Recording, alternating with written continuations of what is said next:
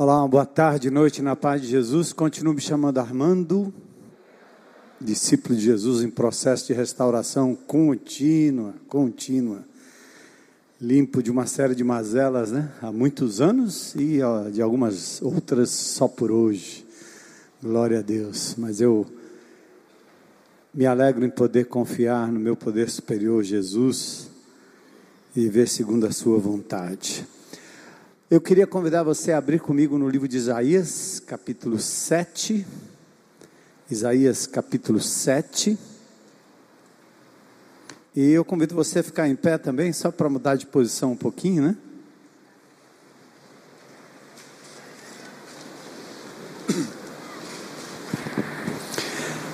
Então, este mês, é o mês de dezembro, a gente vai focar naquele que é ele é. Tudo aquilo que Ele oferece, Ele é. Muito profundo isso, né? Quando a gente pensa que a nossa relação não é com um livro, nem com uma doutrina, nem com uma igreja, nem com um líder, nem com um amigo, nem com a família, nem com o governo a nossa relação é com uma pessoa e a pessoa de Jesus. Por isso ele é, ele é. Isaías capítulo 7, versículos 10 a 17. Se você não tem a Bíblia aí, a gente vai projetar e você acompanha com a gente.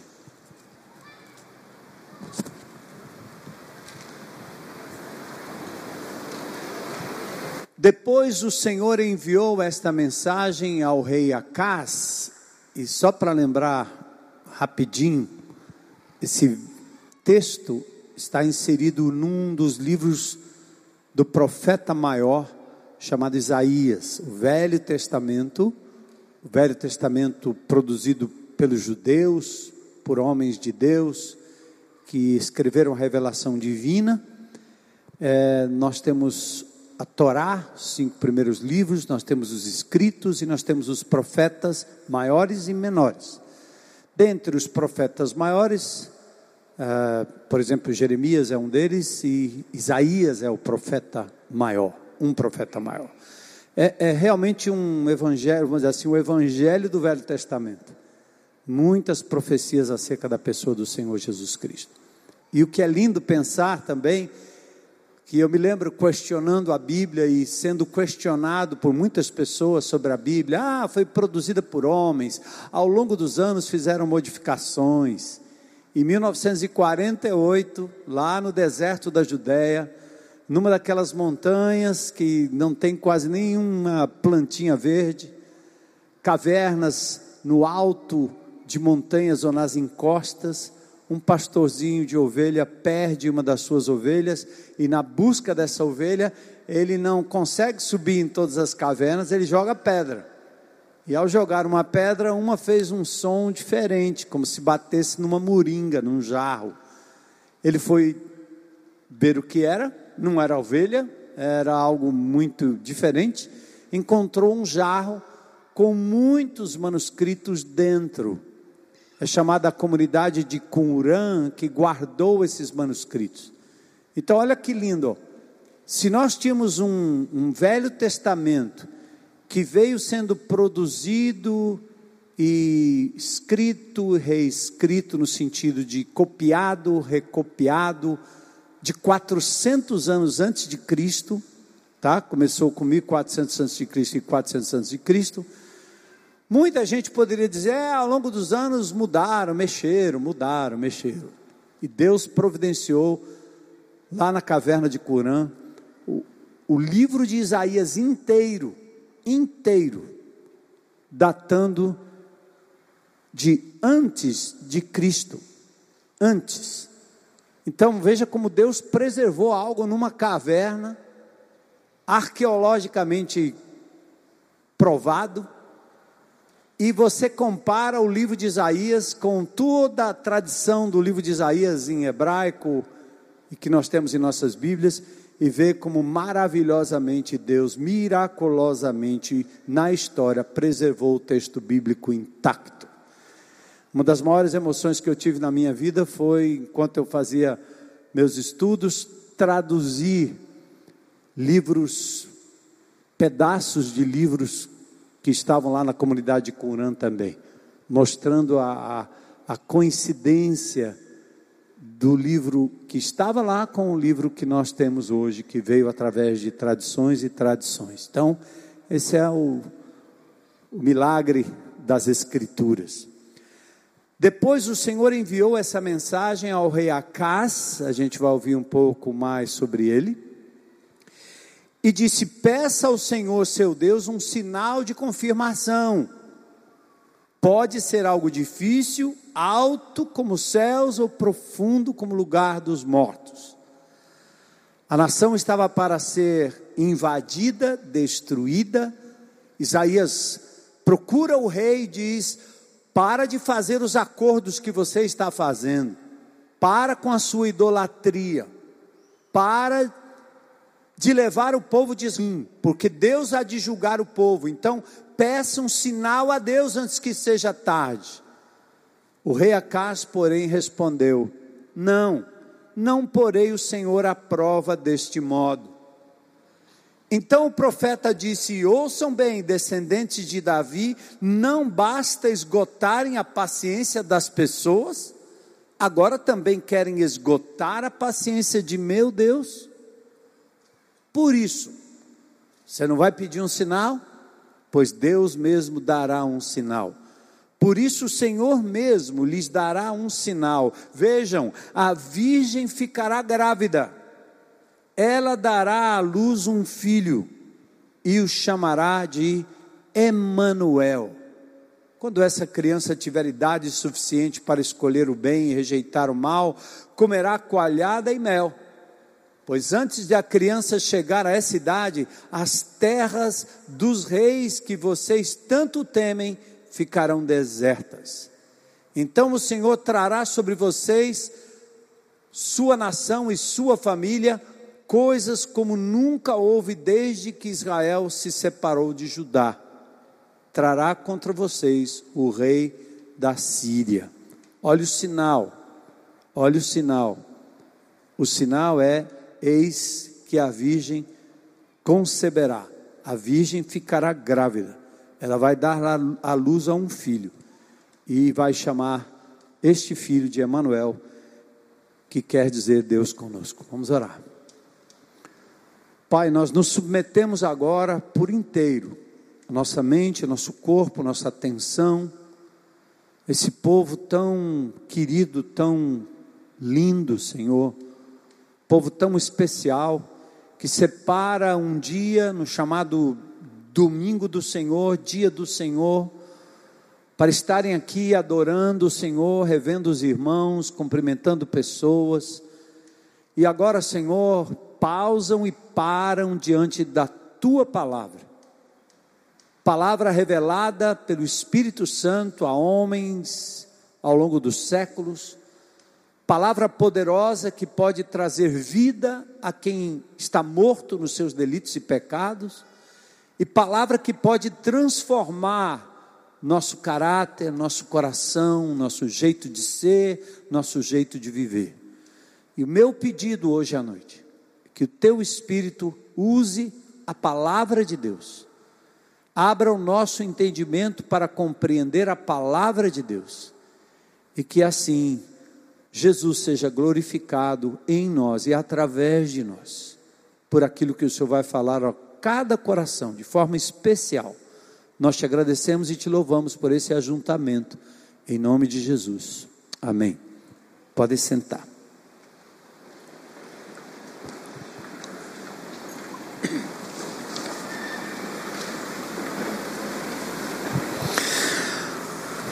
O dia 25 de novembro foi o dia internacional da eliminação da violência contra mulheres. E o vereador cearense Ronivaldo Maia do Partido dos Trabalhadores, e poderia ser de qualquer outro partido, fez um vídeo fazendo uma campanha veemente contra o fim da violência contra as mulheres. Quatro dias depois, ele discute com a sua parceira, ela sai do carro e ele joga o carro por cima dela.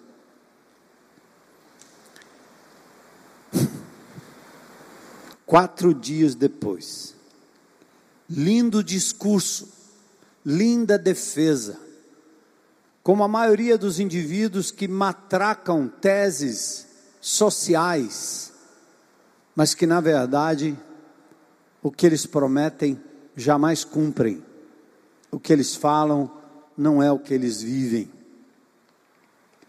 Quantas promessas a gente ouve não só de políticos, mas de amigos, cônjuges. Vou amar você até que a morte nos separe. Na tristeza, na alegria, na fartura. Quantos, quantos já ouviram promessas assim? E talvez naquele momento entregaram sua vida, seus, seus, suas vidas, seus futuros nas mãos de pessoas, confiaram, deixaram tudo, largaram tudo, para depois entender a promessa não foi cumprida. Você emprestou seu dinheiro e não recebeu de volta. Seu amigo disse que ia estar com você, te abandonou. Seu filho que dizia te amar, também. Seu pai, da mesma forma. E nessa pandemia, nós estávamos vivendo o ano passado na esperança de que chegaria uma vacina pronta para nos manter absolutamente isentos de qualquer infecção. Há vídeos e mais vídeos. Desde Fauci até Soros e, e Bill Gates, todos eles falando nessa coisa mágica. Prometeram, mas não foram capazes de cumprir. Ajudou muito, continua ajudando bastante mas não é a solução final. E aí nós temos promessas de cura, promessas de prevenção absoluta que nunca existiu, promessas de segurança total, e nós, os vacinados e não vacinados, continuamos expostos. Agora tem uma nova cepa aparecendo, o Omicron, lá na África do Sul. Estava lendo um documento do Ministério da África do Sul, falando sobre essa nova cepa. Felizmente, muitos dos casos que estão indo ao hospital, mais de 70% dos casos, não tem a ver com o vírus em si, mas com comorbidades. Mas é sempre um. E agora? Vai chegar na gente? Com que força? Estamos protegidos ou não? O problema são os malucos dos não vacinados ou a vacina que não protege totalmente. Promessas não cumpridas. Aqui estamos nós. Quantas juras de amor se tornam na prática uma decepção, porque se diz, ou o que se diz, não é exatamente o que se é. Uma das frases mais preciosas do cancioneiro gospel, a gente acabou de cantar. Qual é a diferença? Desse povo que se reúne aqui em nome de um só nome, Jesus. Qual é a diferença? É tudo que Jesus lhe oferece, ele é. Ele não lhe dá alguma coisa que não seja ele mesmo a resposta. E talvez seja importante para você que está considerando conhecer o Evangelho de Jesus, entregar a sua vida a Jesus. E talvez seja importante para você, como crente em Cristo Jesus, compreender qual é o cerne da sua fé. Você está baseado onde? Me lembro alguns anos atrás, aquele edifício que caiu ali no Meireles. Qual era a base? Ah, a princípio, excelente, mas com o passar dos anos maresia, ferrugem e de repente desaba. Se você é um crente em igreja, se você é um crente que apenas está ligado ao movimento da vez, a igreja da vez, o pregador da vez, é muito provável que você subsista ao que vem por aí em termos de perseguição, final dos tempos, como diz a própria palavra de Deus.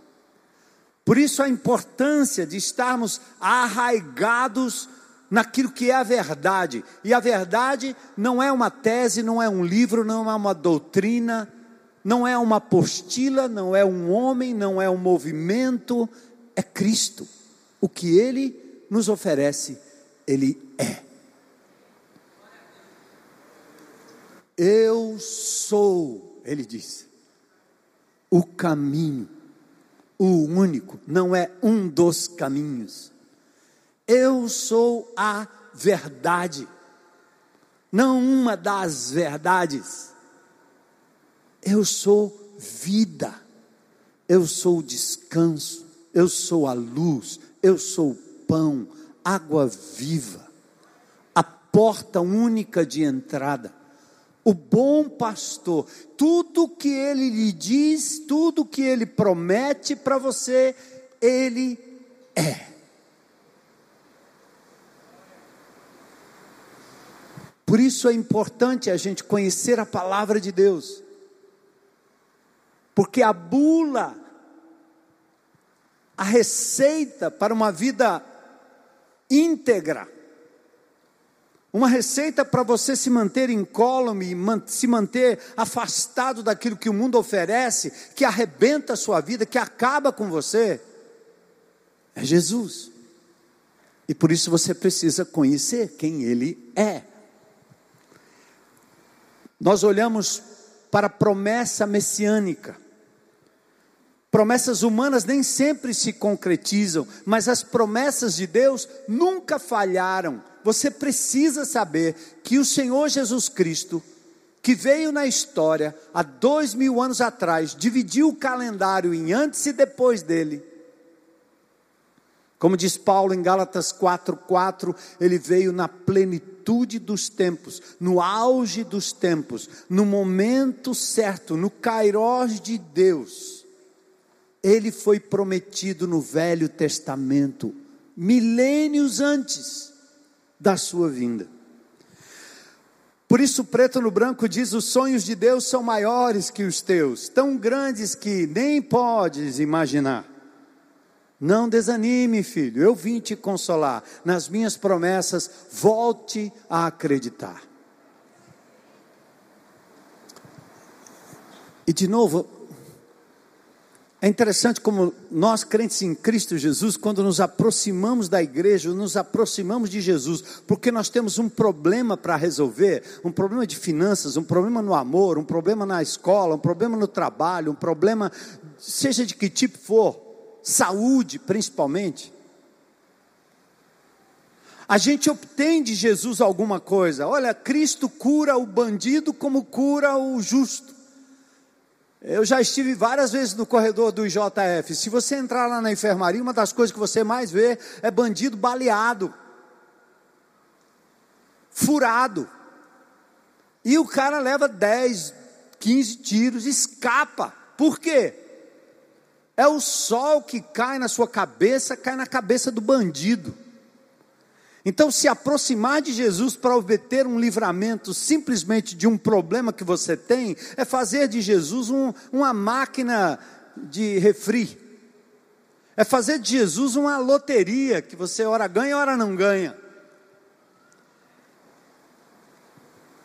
Por isso é importante notar o seguinte: nós precisamos muito mais disso, porque o nosso maior problema não é a dor na coluna, não é a dor no joelho, não é a dor na cabeça, o problema não é a falta de dinheiro, não é o desemprego, não é o desamor, não é a traição, o nosso problema é a eternidade sem Deus, é a morte definitiva, é um espírito sem paz é viver como um indivíduo ansioso pelo amanhã, pelo futuro, brincando de Deus, porque não conhece Jesus, porque não entende a figura de Cristo.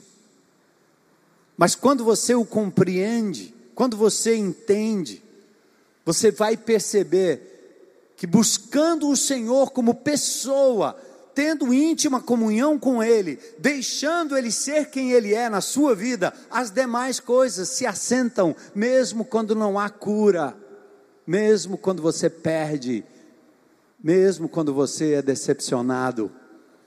Você não fica correndo atrás do amor das pessoas, nem da aceitação das pessoas. Se elas chegarem, amém. Se elas não chegarem, Ele é suficiente. Por isso a importância de conhecer a palavra de Deus. Josué diz que de todas as boas promessas do Senhor à nação de Israel, nenhuma delas falhou, todas se cumpriram. Números 23, 19 diz: Deus não é homem para que minta, nem filho do homem para que se arrependa. Acaso ele fala e deixa de agir? Acaso promete e deixa de cumprir? Não. As promessas de Deus nos foram reveladas nas Escrituras Sagradas, e aqui no Velho Testamento, de Gênesis a Apocalipse, durante mil anos, um milênio, homens santos de Deus escreveram detalhes sobre a vinda do Messias.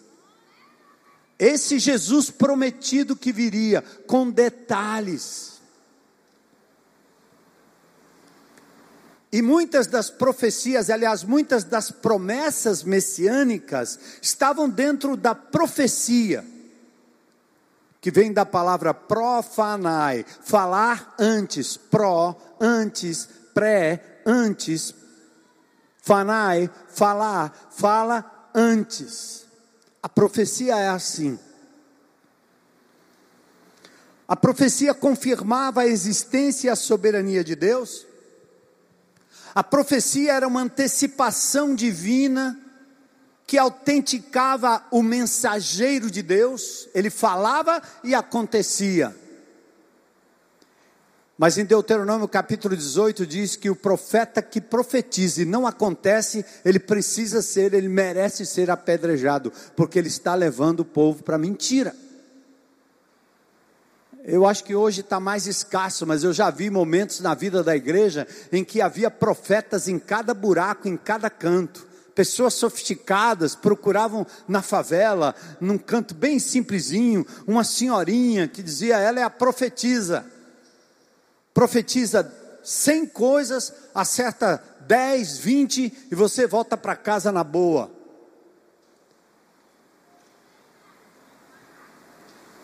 Mas quando erra, mostra que o profeta não está falando em nome de Deus.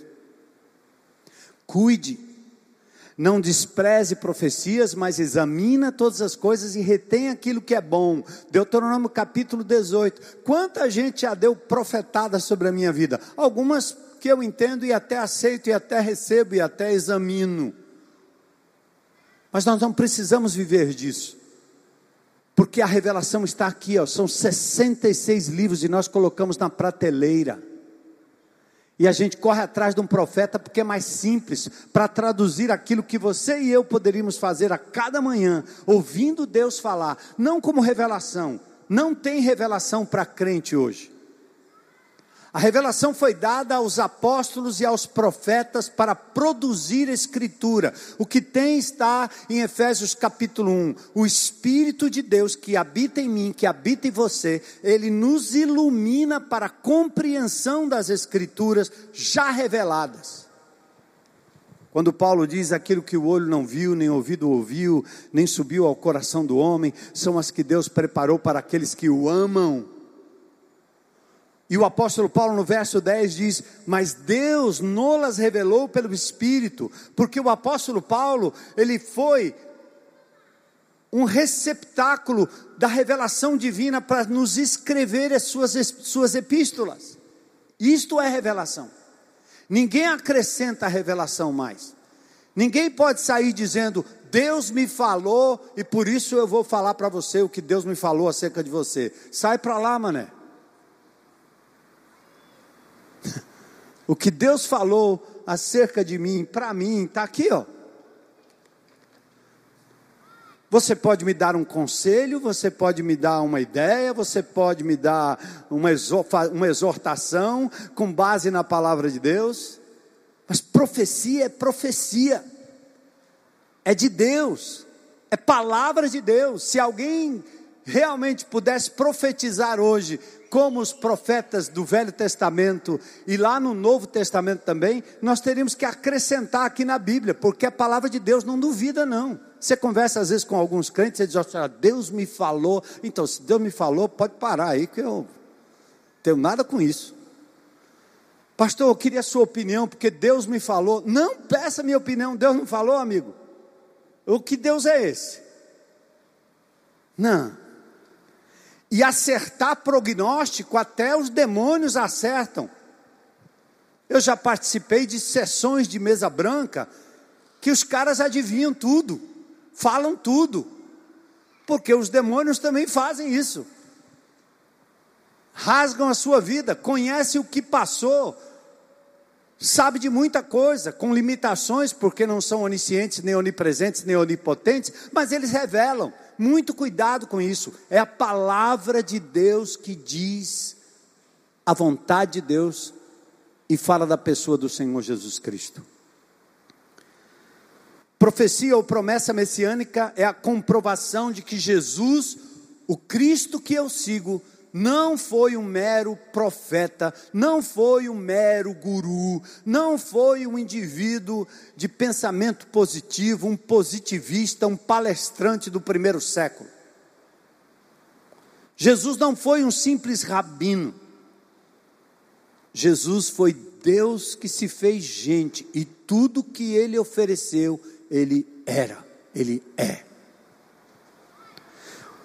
O Antigo Testamento, para vocês terem uma ideia, tem 330 profecias apontando para o Messias. Quando ele viria, como ele viria. 330 profecias. Jesus cumpriu cada uma delas. Fala dos seus ossos que não seriam quebrados. Fala do seu manto que seria repartido. Detalhes nos salmos detalhes vivos. Fala de como ele entraria em Jerusalém num jumentinho. Fala onde ele nasceria. Belém, Efrata. Detalhes e detalhes de Jesus.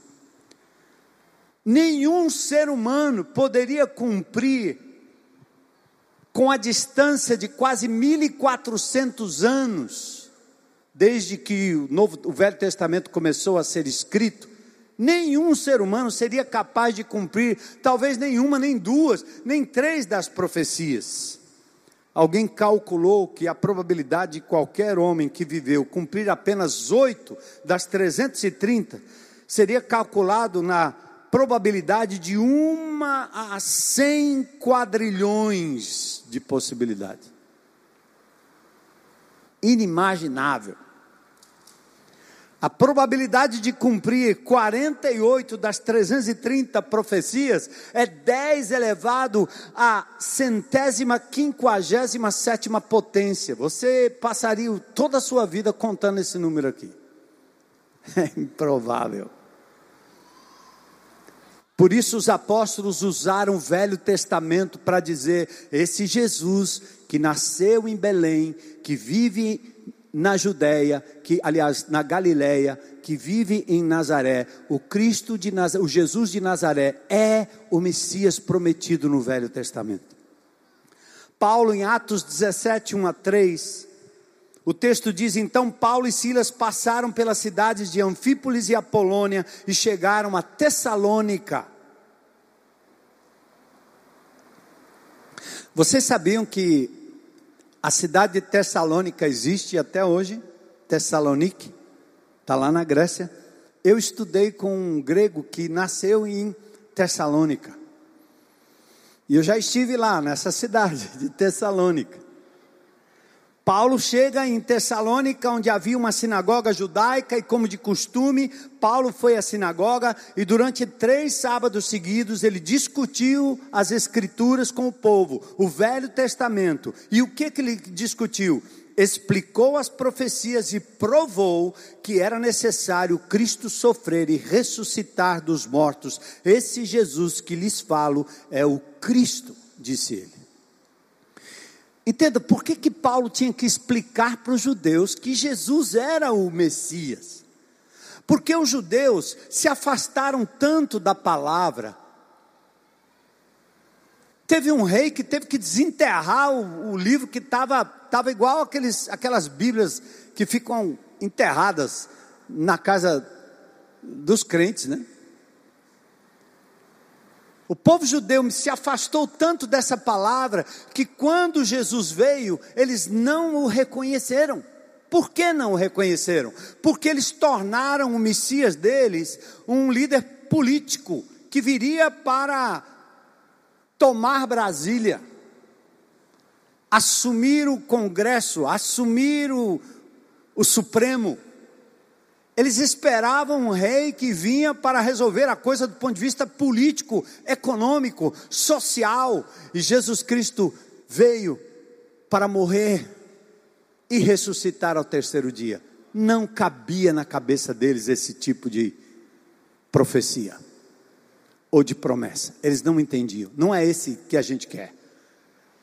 Por isso que Paulo tinha que explicar: vocês passaram por cima de Isaías 53, o servo sofredor. Para com esse triunfalismo, porque quem segue Jesus não vai sofrer ou deixar de sofrer, porque o seu mestre sofreu.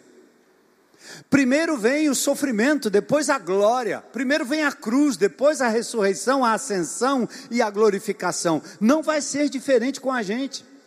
Quer seguir Jesus para ficar numa boa, para a sociedade dizer que você é uma pessoa legal? Tem que seguir outro Cristo. Paulo então explicava. Pedro a mesma coisa, Atos 3,18. Mas Deus assim cumpriu que todos os profetas haviam predito acerca do Cristo. Pedro está dizendo, foi isso que aconteceu. Olha o próprio Jesus. Lucas 24, 25 a 27. Então Jesus lhes disse: Como vocês são tolos, como custam a entender o que os profetas registraram aonde? Nas Escrituras. Não percebem que era necessário que o Messias, o Cristo, sofresse essas coisas antes de entrar na sua glória? Então a palavra de Deus diz que Jesus os conduziu por todos os escritos de Moisés e dos profetas, explicando o que as escrituras diziam acerca dele. Assim, nós devemos usar a escritura também para convencer o judeu, o islâmico, o agnóstico, o ateu, o mero religioso, explicando pelas Escrituras que há um Deus onisciente, onipresente, explicando que os autores das Escrituras foram inspirados por Deus e explicando que Jesus é o Filho de Deus, o Salvador, o Messias prometido, e ele cumpriu todas as profecias escritas no Velho Testamento acerca dele. Amados, por isso que nós precisamos examinar as Escrituras, ler as Escrituras. Vai começar o ano, a gente está chegando no final de dezembro. Falhou na leitura bíblica? Começa de novo. Mas não deixe de meditar no livro dessa lei. Aqui tem a vida. Aqui revela sobre esse Jesus que tudo que promete é. Glória a Deus. Vamos lá, igreja. Já pensou um mutirão? Eu leio no livro, eu leio no meu aplicativo, eu leio de todo jeito, andando, parado, todo jeito. Então, vamos começar. 2022, ano de nos aproximarmos mais da palavra de Deus, e aí sim nós vamos conhecer o Deus que nos ama, que nos livra. Mas vamos ao contexto de, do capítulo 7 de Isaías. Aqui Isaías está no momento em que o reino de Israel foi dividido. Deixa eu mostrar para você aqui num gráfico, olhem comigo. Bora lá. 1060 antes de Cristo, Saul. Lembra? Moisés, Josué, depois os juízes. O último juiz e o primeiro dos profetas foi Samuel O povo pediu um rei, Deus estava dizendo: não, não, nós queremos um rei como as nações têm. E no fim, Saul foi esse rei segundo o coração dos homens. Deus permitiu. Às vezes você pede, pede, pede, pede, Deus diz: não, não, não, não. Aí tem uma hora que ele diz: toma, você quer? Vai. E assim foi Saul. Um desastre. Depois Deus levantou para substituir Saul Davi, mil antes de Cristo, Davi, fácil de decorar, não é? Mas Davi era um homem segundo o coração de Deus, sim. Um rei que poderia ser o Messias prometido, sim. Mas o que fez Davi? Porque ele foi concebido em pecado, tendo possibilidade de pecar. Davi pecou quando ele adultera com a mulher de Urias e mata o marido da mulher com quem ele adulterou.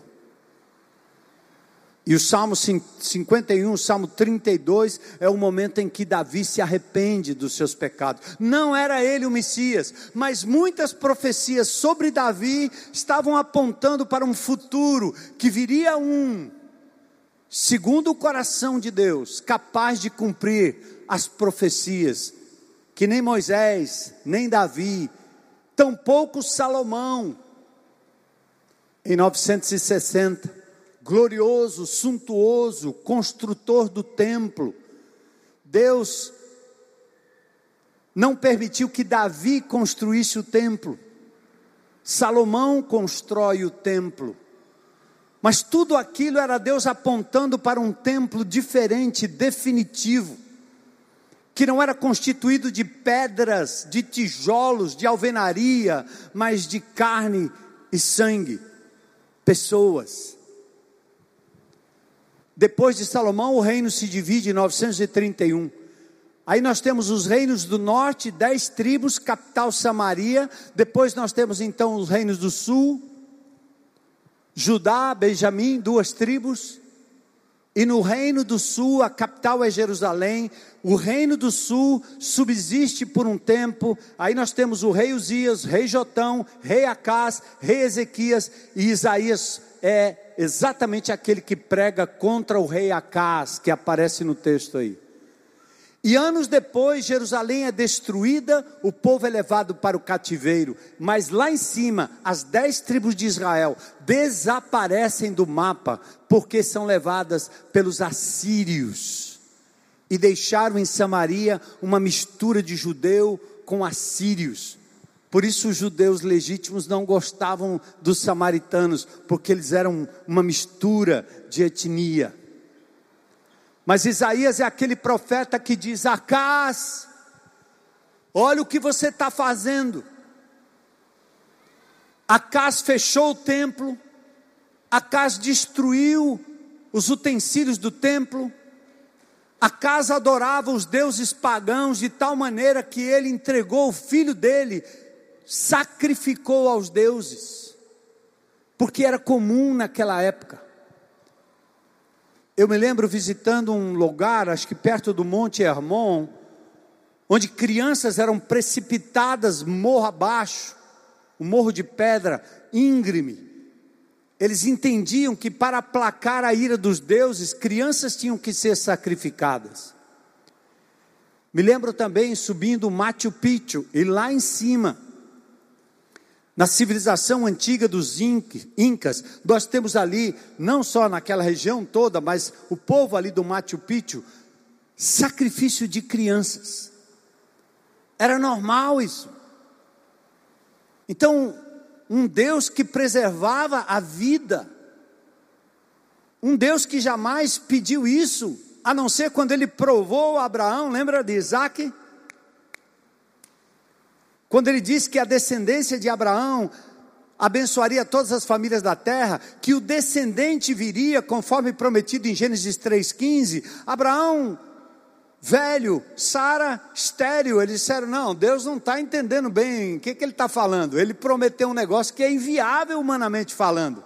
É assim que a gente faz, vamos dar um jeitinho. Sara chama a secretária e diz: Abraão, transa com ela aí, é só para isso aí nasceu o menino, barriga de aluguel, ele vai ser o menino, nasce Ismael. Quando nasceu Ismael, Sara despreza Agar, a secretária, e a pobre da Agar vai para o meio do deserto. Ismael é o pai dos árabes, é pai do mundo islâmico. A besteira que Sara fez trouxe uma rivalidade tremenda entre judeus e árabes. E aquela mulher H lá no poço, no deserto, sozinha ali, desprezada, de repente o Senhor aparece a ela com misericórdia, diz que ela seria mãe, o seu filho geraria muitas nações. Mas aí, miraculosamente, nasce Isaac. E quando nasceu o filho da promessa de uma mulher estéril que não podia ter filhos, esse era o menino. Deus disse: Eu quero seu filho. E Abraão diz: Não, não tô, agora que eu não estou entendendo nada mesmo. Abraão pega o menino e vai molar o filho. Era natural naquela época sacrificar uma criança aos deuses. E Deus prova Abraão e diz: Pega o que de melhor você tem, pega aquilo que eu estou dizendo que é o fruto da promessa e sacrifica. Vai lá. E quando chega na hora H, o velho Abraão, homem de fé, diz: Não é possível isso aqui, mas eu vou fazer. Quando ele levanta o cutelo, o cordeiro é providenciado. Isaac não morre, mas o cordeiro é providenciado. Por que o cordeiro é providenciado? Porque o cordeiro, ele indica a ideia de que Jesus, que viria, seria o cordeiro de Deus que tira o pecado do mundo. É a morte substitutiva, substituiu. Mas Isaac também não foi o Messias prometido. Então Acas era aquele homem, aquele rei, que fazia negociata com todo mundo, que estava preocupado com a invasão, que queria ser politicamente correto, abandonando a palavra de Deus. Isaías então o confronta, profetiza contra Israel e contra Judá. E aí vem a promessa: Deus vai visitar o seu povo Deus vai visitar na forma de uma criança nascida de uma virgem. E aí vem o nome dele, Emanuel. Emanuel. Deus conosco. Olha o texto. Ele é Emanuel. Cadê? Tem aí o texto de 7,14. Depois o Senhor enviou esta mensagem ao rei Acás: peça ao Senhor seu Deus um sinal. Não, isso aí é o verso 10, o verso 11 mas acho que antes nós tínhamos aí o texto de 7,14. Mas vamos chegar lá já já, bora lá. Versículos 10 a 13, vamos lá. Depois o Senhor enviou essa mensagem ao rei Acás: peça um sinal de confirmação. Mas Acás, teimoso, clima de medo, ele diz: não verso 12. O rei Acás, porém, respondeu: Não vou colocar o Senhor à prova. E Acás parecia ter uma resposta espiritual para uma oferta do profeta: Põe Deus à prova, peça um sinal. Porque você é tão incrédulo você é tão promíscuo espiritualmente que Deus precisa fazer cair um raio para você entender. Então, peça um sinal do maior lá nos céus ao mais profundo do mar. Peça qualquer coisa. Aí o que que Acas faz? Ele dá uma de espiritual. Ele diz: Não porei o Senhor à prova desse modo. Ele parecia espiritual, mas na verdade ele não queria crer na palavra dos profetas, sabe por quê? Porque lidar com Deus ia exigir julgamento, mas antes do julgamento, arrependimento. Acais sabia que no momento que ele fizesse alguma coisa diante de Deus, ele teria que se arrepender do que ele estava fazendo contra Deus. Sabe quando você peca, erra, e se faz de espiritual para passar por cima do pecado? Amanhã à noite tem CR aqui nessa propriedade. Uma das coisas que nós aprendemos no Celebrando a Restauração é sair da negação. Confessa, amigo, diz logo tudo. fala tudo, não esconde não, não enrola não, não justifica não. Deus usa o profeta para abordar a casa e dizer: a, a, a, a nação vai ser destruída, amigo. Peça um sinal. Não, eu não vou, não quero tentar o Senhor Deus.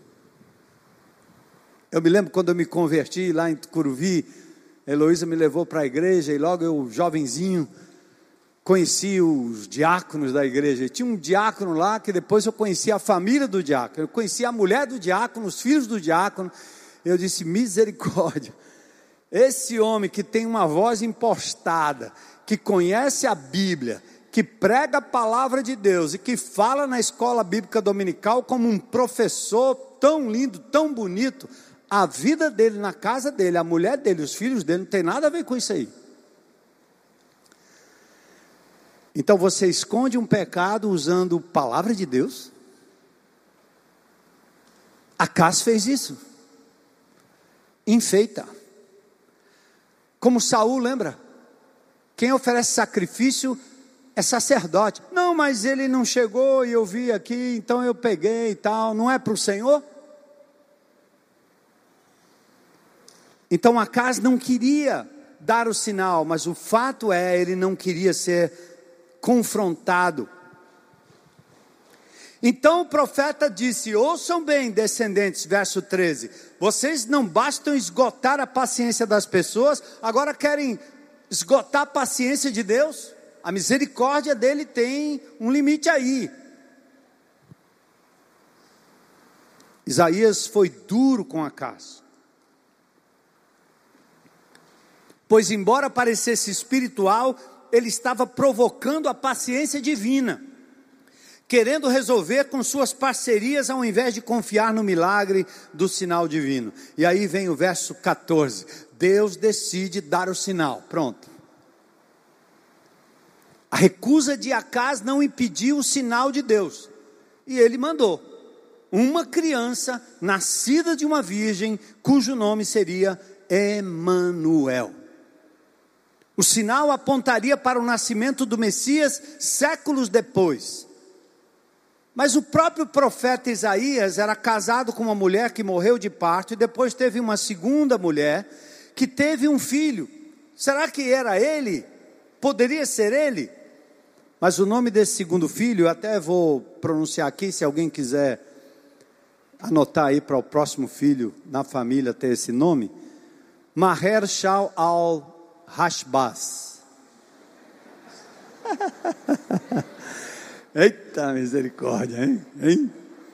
Você gostaria de ter um irmãozinho assim com esse nome?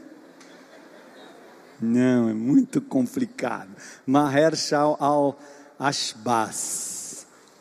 A sua primeira esposa de Isaías morreu de parto. Mas aqui diz também: antes da criança chegar a essa idade, as terras dos dois reis que você tanto teme vai ficar deserta. Uma outra opção seria a virgem que teria o filho à época, e quando a criança ainda fosse jovem, iria testemunhar a quebra da aliança entre as nações temidas. Deus estava sinalizando. Mas não importa, qualquer que tenha sido a realidade nos dias de Isaías, essa profecia apontava para o futuro. Mateus capítulo 1, verso 20 a 23. Olha que lindo. José era noivo de Maria. Noivado era como um casamento na Bíblia. Só que você noivava com ela é como se estivesse casado, desposado, só que durante o ano você não poderia, não, não poderia dormir junto, não podia transar.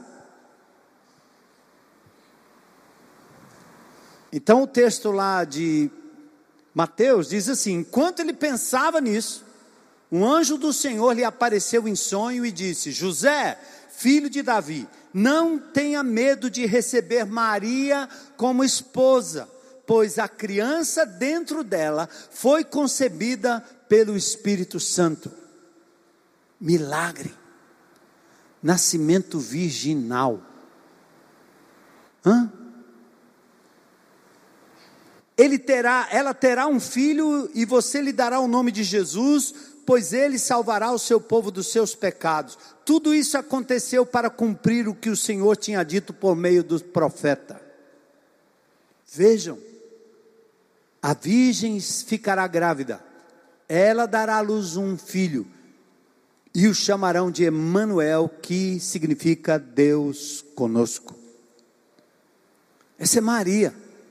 Essa é a Maria da Bíblia, a virgem, que foi virgem até o dia que concebeu, porque ao sair a criança do ventre, não tem como permanecer virgem, não tinha cesárea naquela época. E Maria teve outros filhos, Jesus tinha irmãos, Tiago é um dos irmãos de Jesus.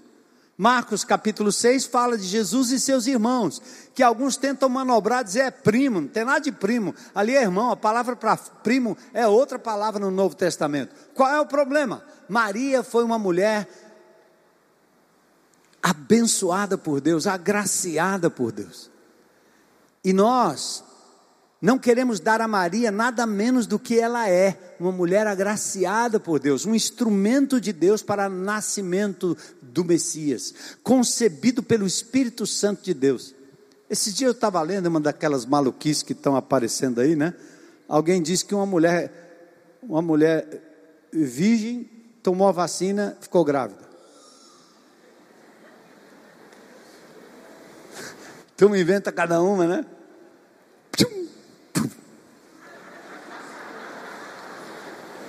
Cada história. Mas eu não posso duvidar do poder de Deus que pega uma sementinha bem pequenininha e faz nascer uma árvore grande. Eu não posso duvidar do poder de Deus que pega um sêmen, um esperma e faz nascer algo grande como você. Eu não posso duvidar do Espírito Santo de Deus que dá vida a tudo que tem fôlego, a tudo que não tem fôlego também. Então, Maria foi um instrumento de Deus para o nascimento daquele que não poderia nascer de uma relação entre homem e mulher. Por que não? O Elton nos explicou, o doutor Elton nos explicou muito bem na Ramar Teologia, falando sobre o pecado. Adão pecou, Eva pecou, ambos pecaram, e hereditariamente todos que nasceram de Eva e Adão pecaram também. Você pode dizer assim: eu não tenho nada com minha mãe, não tenho nada com meu pai. Tem sim. Se eles não tivessem se juntado, você não teria nascido. E você carrega marcas da sua mamãe e do seu papai. Hã? Eu tenho muito do meu pai. Só que ele era baixinho. Então eu peguei um pouco da minha mãe e um pouco do meu pai. Sergipano, arretado. Marcas que a gente recebe. Então, se o salário do pecado é a morte, a partir do momento que o homem peca, a morte é uma realidade para todos os seres humanos. Está aí o cemitério para provar. Todos nós morremos, por que morremos? Morremos porque pecamos. Mas eu não tenho nada com o pecado de Adão, mas você peca. O bichinho pequenininho, bem pequenininho, você diz assim: pega isso aqui, nenê. Ele diz: não. Você diz para a menininha bem pequenininha: uh, bilu, menininha. Não pegue isso aqui. Ela vai e pega. Eu sempre contei aqui uma história, né? Minha filha hoje está morando longe fora. Mas, rapaz, você virava os olhos, ela estava comendo terra, pedra, tudo. Às vezes fazia pipi assim ao redor. Aí. Eu sempre ilustro isso como Deus olha para a gente. Deus olha para a gente, Ele não fica tão chateado com o erro que você comete. Ele fica chateado como é que você escolhe pipi ao invés de uma água boa? Por que, que você escolhe coisas menores quando Deus tem um melhor? Por que, que você escolhe migalhas quando Ele tem um banquete? Eu acho que a coisa pior no coração de Deus é a frustração. Como é a frustração de uma mãe, de um pai, que olha para um menino e diz: Por que você escolheu esse caminho, meu filho? Por que a droga? Tem tanta coisa boa na vida para você curtir. Então Jesus não poderia ter nascido de uma relação homem-mulher, ou ele seria pecador também. Por isso ele nasceu da virgem. Mateus tem uma genealogia, Lucas tem outra genealogia. E ambas mostram a ascendência de José, outra a ascendência de Maria. Aliás, ambas mostram ascendências e uma de uma de outro. Então Jesus teria que nascer miraculosamente da mulher, sem a relação homem e mulher. Por isso Jesus foi o único ser humano que nasceu para viver, não para morrer. E como ele nasceu para viver sem pecado e na sua vida não pecou, ele era o único que merecia viver. E o que ele fez por nós? Ele decidiu voluntariamente se entregar na cruz do Calvário, no meu lugar, no seu lugar, no nosso lugar. Ele morreu por mim. Ele pagou o preço que eu tinha que pagar. Então, por isso, Maria conceberia como virgem. Está profetizado em Isaías 7,14, 750 anos antes.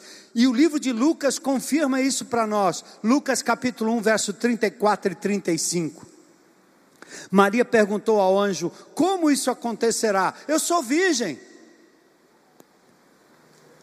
O anjo respondeu: O Espírito Santo virá sobre você, o poder do Altíssimo a cobrirá com sua sombra, portanto, o bebê que vai nascer será santo e será chamado Filho de Deus. Aleluia. Nós não seguimos qualquer um. Então o Senhor, verso 17, o julgamento. O Senhor trará sobre vocês, sua nação e sua família coisas como nunca houve desde que Israel se separou de Judá. Trará contra vocês o rei da Síria. Isaías profetizou que o rei da Síria acabaria sendo usado por Deus para julgar Judá. Embora a Síria não tivesse capturado as tribos do sul, Judá, e sim os babilônicos, mas eles sofreram nas mãos dos assírios. E eu não quero ter o comportamento de Acas na minha vida, antes de se arrepender. Eu preciso considerar que Deus está me dando oportunidade para dizer: muda, muda, muda. A profecia então prometia a presença de Deus no presente e no futuro. O Senhor amava tanto o seu povo que ele queria lembrá-los de que ele estaria com eles. Ele decidiu dar-lhes um sinal como forma de mostrar que Deus estava no controle. Toda a Escritura nos dá essa visão geral de que Deus nos assegura que vai estar conosco todos os dias até a consumação dos séculos. Jesus é o que ele promete. Ele é Deus comigo, Deus com você, Deus conosco. Gente, isso muda tudo. Ele prometeu estar com você no vale da sombra da morte. Ele não prometeu te livrar do vale da sombra da morte. Ele prometeu estar com você na perda, na dor, na maca, no respirador, no entubamento. Ele prometeu estar com você. E se tudo chegar ao fim e a morte chegar, como diz o nosso amado Abel aqui pregando sobre escatologia, o fim último de todas as coisas é Cristo. Porque a variante do SARS-CoV é Ômicron, é uma letrinha do alfabeto. Jesus é o Alfa e é o Ômega. Alfa e Ômega. Pode inventar alfa, delta, ômicro, gama, inventa aí o que você quiser. São inúmeras variantes. Só Ômicron tem mais de 20 variantes. Nós temos várias variantes ainda que podem surgir por aí. Mas Jesus é o princípio e o fim. Pense em ocasião numa ocasião em que você sentiu a presença de Deus em um lugar ou com uma pessoa, como Deus se mostrou a você, como Ele lembrou de que Ele está com você. Lembra? Lembra daquele momento? A profecia anunciou o milagre do nascimento virginal e a encarnação de Cristo. Pode entrar, pessoal, do louvor. Emanuel. Tem um slide aí do, da palavrinha? Tem? A gente deu uma uma canja de hebraico aqui de manhã? Se tem, coloca aí. Opa! Olha aí. Abaixo o texto em hebraico, certo? Abaixo o texto em hebraico. Você escreve da esquerda para a direita, o judeu escreve da direita para a esquerda. Então abaixo está aqui o texto em hebraico, que começa lá, ó. Lachem e etem, portanto dará o Senhor, você vai indo para a esquerda, lá do alto. Vai indo para a esquerda. Portanto, dará o Senhor, ele, você, um sinal, eis a virgem engravidar, dar à luz um filho chamado será nome seu aqui embaixo, Emmanuel. Tem um slide só do nome? Emmanuel, olha aí. Im-nu-el. Palavra El, né? El Shaddai, Elohim. Tem aquela última, duas últimas letrinhas ali, é o Aleph e o Lambda, ali, Lamed, aliás, o Alfa, o Ain o, o, e o Lambda então, aquelas duas últimas letrinhas ali, El, El, Emmanuel, Deus com a gente, Deus presente. Esse é o nome de Jesus. Ele é Deus forte, Ele é Pai eterno, Ele é príncipe da paz, Ele é maravilhoso conselheiro, Ele é luz. Ele é caminho, ele é vida. Ele é o grande eu sou. Antes que Abraão existisse, eu sou. O hebraico não tem verbo no presente, ou é passado, ou está para chegar, ou já foi. Passou, passou, passou. O único que é sempre é o Senhor. Por isso Moisés disse: Eu vou me apresentar para Faraó. Eu digo: Quem foi que me mandou? Aí Deus disse para Moisés: eu sou lhe enviou. Por isso que quando Jesus disse antes que Abraão existisse, eu sou, os judeus pegaram em pedras para apedrejá-lo, porque ele estava se dizendo Deus, e ele é Deus presente. Filho de Deus com poder. Filipenses 2, igual a Deus. Colossenses 2, 9. Nele habita corporalmente toda a plenitude da divindade ele é Deus conosco. E ele diz: Eis que estou convosco todos os dias, até a consumação dos séculos. Qual o firme fundamento da sua fé e qual é a sua esperança? Se a tribulação chegar, se as coisas apertarem, onde você está baseando a sua fé? Corra de tudo, mas não corra de Deus. Deus é presente, conhece as fragilidades humanas porque Ele foi humano. Deus é histórico, Deus é real, Jesus é histórico, Jesus é real. E o que Ele oferece, Ele é.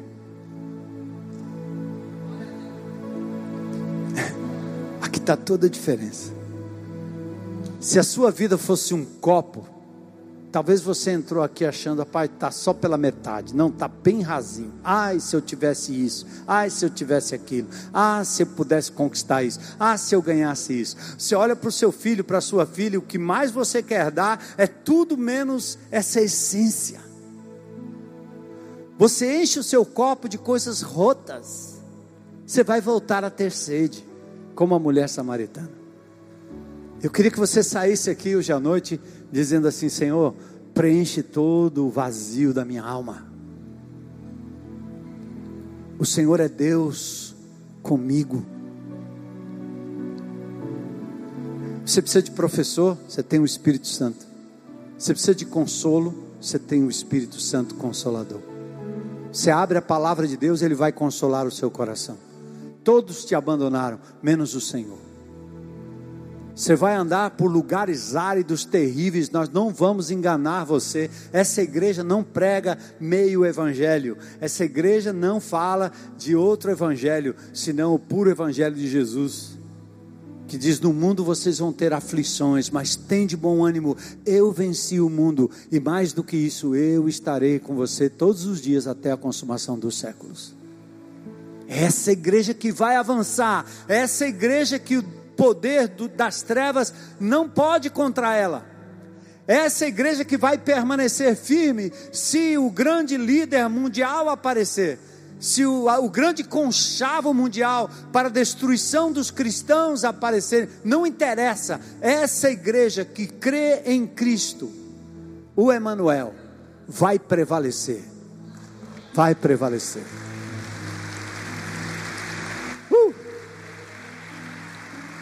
Eu quero encerrar orando com vocês, depois tem um aviso rápido. Mas eu queria perguntar se tem alguém aqui hoje à noite que gostaria de entregar sua vida a Jesus e dizer: Eu quero esse Cristo como meu Senhor e meu Salvador. Quero me entregar a Ele hoje. Quero que Ele perdoe os meus pecados, me dê mais do que perdão de pecados, vida eterna. Tem alguém aqui? Se tiver, se manifeste. Glória a Deus. Glória a Deus.